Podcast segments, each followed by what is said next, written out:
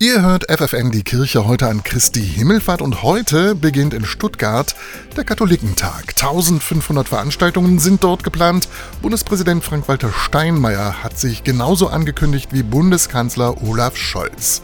Beide dürften zu den zentralen Themen des Treffens eine Menge beizutragen haben. Denn zum einen wird der Ukraine-Krieg und die Frage, wie Frieden möglich ist, den Katholikentag prägen.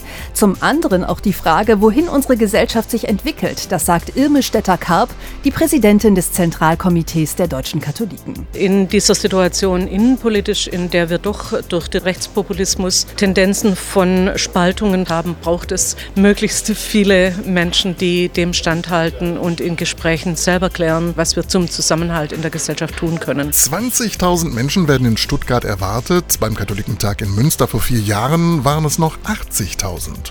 Grund ist vor allem die Corona-Pandemie, aber auch die Kirchenaustritte der vergangenen Jahre spielen dabei eine Rolle. Und deshalb wird es in vielen Veranstaltungen auch um Reformen in der Kirche gehen. Auch hier glaube ich, dass der Weg gemeinsam zu sprechen, über die Schritte im synodalen Weg miteinander nachzudenken, zu schauen, wie es weitergehen kann. Ich glaube, es gibt mehr Gründe denn je, sich zu treffen als Christen und Christinnen. Auch Gründe zum Feiern wird es geben. Konzerte von Klassik bis Pop, Kabarett, Lesungen, Ausstellungen, Filme.